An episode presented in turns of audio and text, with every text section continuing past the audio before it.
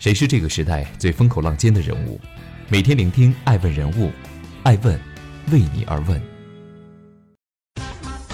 Hello，大家好，爱问人物全球传播，爱问帮助创始人成长的创始人办公室，爱问传媒辅佐创始人全球定位传播，爱问资本帮助创始人的新经纪公司投融资管。欢迎大家的守候，今天我们来聊一聊爱问人物富士康的魔幻二零二零，把苹果当做稻草，却被华为救了一命。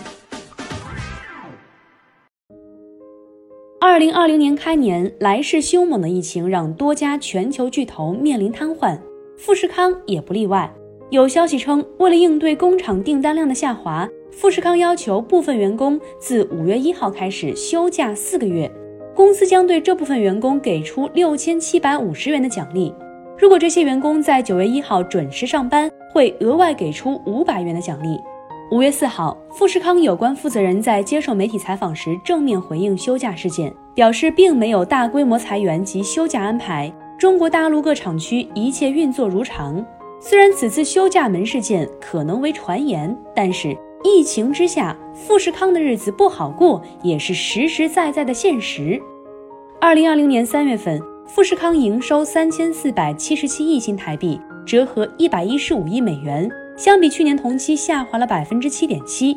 而整个今年一季度，富士康实现营收九千二百九十七亿新台币，同比下降百分之十二，打破了六年来最低收入。欢迎继续聆听《守候爱问人物》，爱问人物全球传播，塑料加工小哥到全球代工之王，神奇发家史。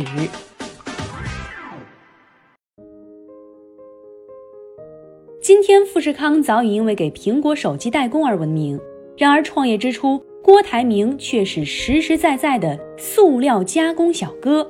郭台铭出生于一九五零年，祖籍是山西。一九七三年，郭台铭放弃了在航运公司的安稳工作，拿着借来的十万新台币，与朋友在台北县创立了红海塑料企业有限公司，生产塑料产品，正式开始了创业之路。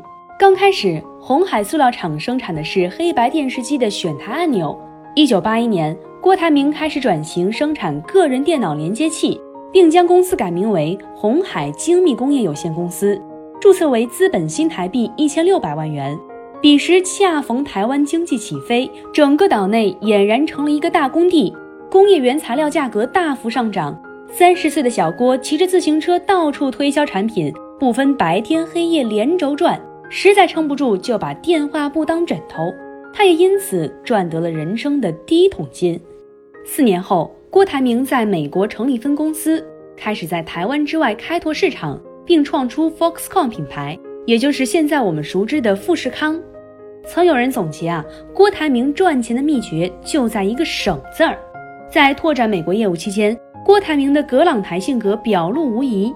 他每天只吃一餐，每餐只有两个汉堡，住十二美元一天的汽车旅馆，靠着一辆租来的车跑遍了美国五十二州中的三十二个。一九八八年，顺着中国大陆的改革浪潮，台商郭台铭登陆深圳。成立了广东深圳富士康精密组件厂。每每入夜后，这位每天工作十六个小时的超级劳模会开着一辆特高尔夫球车巡视园区，去抽查生产线，甚至动手帮工人维修设备。此时的富士康也开始转型生产电脑周边接插件，而这也是郭台铭成为代工大王的起点。在这段时间里，以严苛著称的富士康管理模式开始逐步成型。作为富士康帝国里的国王，郭台铭不允许下属有任何反对意见，甚至鼓励其他分公司领导也实行独裁治理方式。在龙华园区里，郭台铭与政府官员的合影被放大挂在显眼处，而经理级别的管理层则需要背诵郭台铭语录，其中一条是：对任何组织而言，最重要的是领导层而非管理层。你们尿尿黄不黄啊？如果回答不黄。郭台铭立即劈头痛批：“你们工作还要努力。”郭台铭凭借军事化管理和劳动力优势，拿下了一个又一个国际巨头的生产订单，而这其中就包括苹果。欢迎继续聆听《守候爱问人物》，爱问人物全球传播。富士康与苹果相爱相杀的欢喜冤家。一九九八年，一位供应链专家加入了一家濒临破产的电脑公司，这个人就是蒂姆·库克，而公司名叫苹果。当时的乔布斯作为临时 CEO，刚刚重返苹果。正忙于在公司内部进行变革。由于之前的市场误判，高达四亿美元的 Max 和存储零件正堆在仓库里，数百万美元的库存费用压得乔帮主喘不过气来，而这几乎导致苹果破产。作为供应链专家，库克对库存的厌恶就如同乔布斯对拙劣设计的厌恶一样，他甚至会把库存上升到道德层面，称之为丧尽天良。走马上任后的库克马上着手对供应链进行大刀阔斧的改革，将批量生产环节开始完全外包给了第三方。这时，六千公里以外的富士康引起了库克的巨大兴趣，从此这家著名的血汗工厂就被牢牢地绑上了苹果的战车。多年以后，郭台铭依然掩饰不住的得意：苹果为什么要把 iPod、iPhone 全部交给我？因为只有我能做。此言非虚，因为乔布斯经常会在最后一刻更改产品设计，而这种需求级别的响应，只有有数十万工人住在园区内部、二十四小时待命的富士康可以做到。据说，在初代 iPhone 上市的前几周，乔布斯突然决定将塑料屏幕换成玻璃屏幕。当时，这款原型机已在他的口袋里装了好几个星期，塑料屏幕被钥匙刮花了。乔布斯意识到。顾客也会面临同样的问题，他需要更加耐用的玻璃屏幕。几周后的一个夜里，新的玻璃屏幕被运送到了富士康，八千多名工人轮班工作，将新屏幕安装到手机上。短短几天之内，工厂的 iPhone 单日产量就超过了一万部。自此，苹果开始将更多业务转移给富士康，以便腾出精力聚焦于设计和营销。而苹果想到新点子后，富士康负责以较低成本规模化生产。二零零七年，富士康生产第一代 iPhone。此后，伴随苹果手机业务的高速扩张而飞速发展。二零一四年，富士康全球总收入一千四百二十亿美元，仅苹果公司一家就占比百分之五十四。因为乔布斯，郭台铭还把诺基亚和摩托罗拉这两个客户杀掉了。而在富士康出现频繁跳楼自杀事件时，乔布斯也请来了美国防治自杀最好的医生，到富士康住了六个星期，帮助解决自杀问题。毫无疑问，苹果是富士康最重要、最为人所知的客户之一，它成就了郭台铭在大陆的地位。后者也确实是值得信任的合作伙伴。但随着合作推进，郭台铭与这家美国公司的关系愈发复杂，他们互相需要，又时刻提防，并通过各种商业手段。努力把自己对对方的依赖降到最低。郭台铭需要苹果，业内公认的看法是，富士康无法承受丢掉苹果订单的局面。后者常年贡献着富士康收入来源的一半。如果说苹果打个喷嚏，富士康就要感冒，那么反之亦然。一旦不与富士康合作，苹果也将遭受重创。但近几年，随着消费电子的红利放缓，郭台铭的商业版图也面临瓶颈。为了调整低毛利的代工业务。他已将工业互联网和智能制造定为全新的发展方向。欢迎继续聆听《守候爱问人物》，爱问人物全球传播。当苹果御用代工厂不再加班，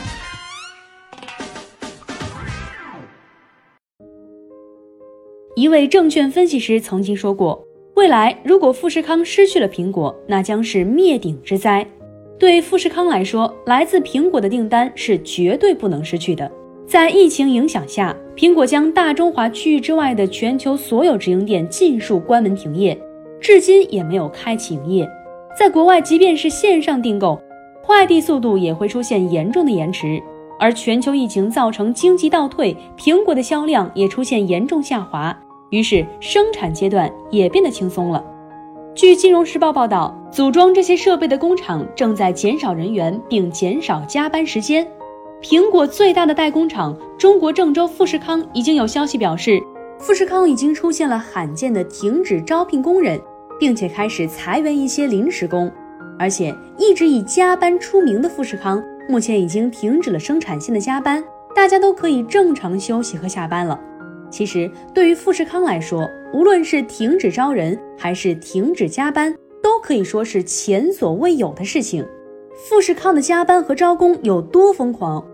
我相信很多人都看过许多此类的新闻。这样作息正常的富士康的运营反而不正常，它的发展也遇到了窘境。除了苹果，它还能抓住哪根救命稻草？欢迎继续聆听《守候爱问人物》，爱问人物全球传播。华为不计前嫌救了富士康。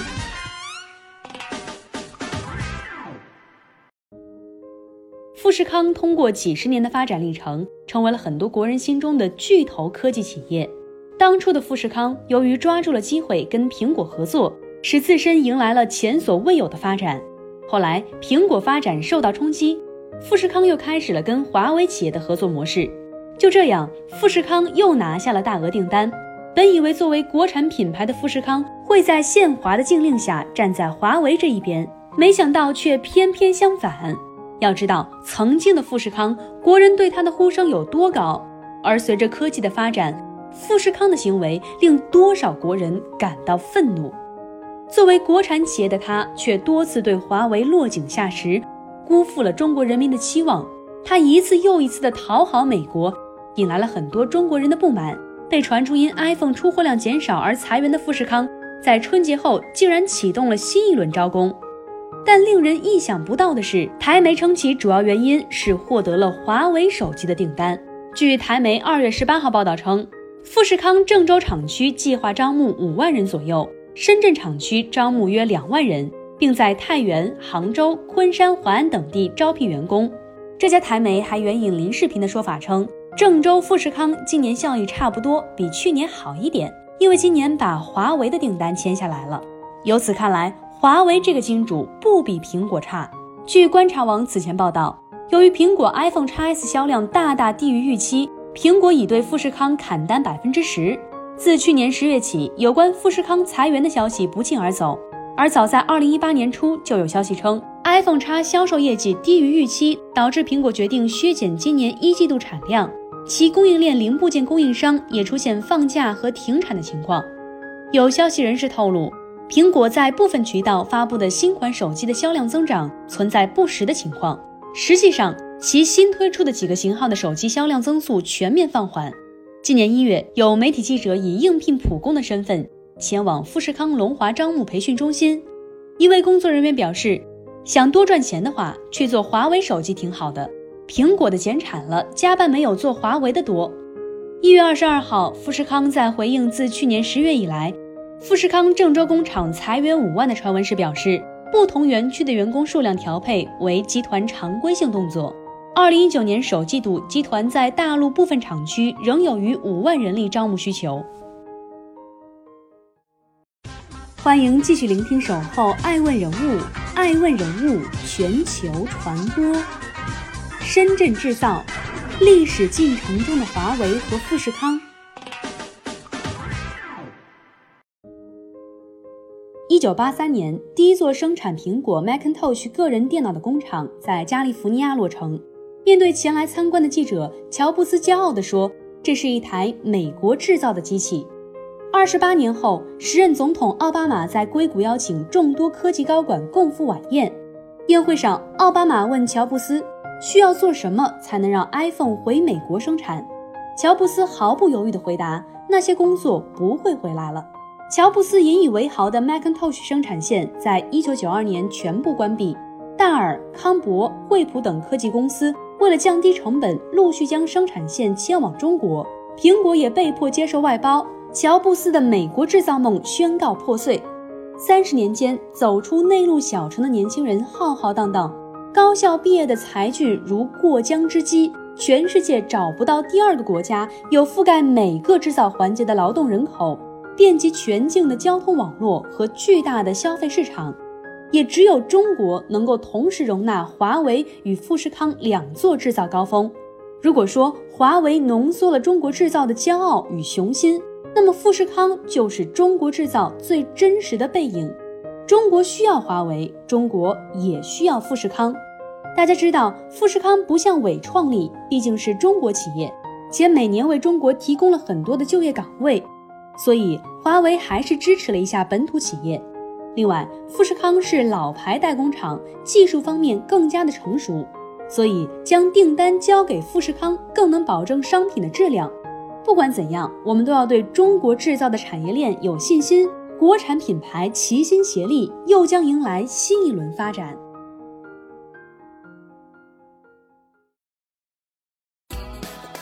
爱问是我们看商业世界最真实的眼睛，记录时代人物，传播创新精神，探索创富法则。微信搜索“爱问人物”公众号，查看更多有趣又有料的商业故事。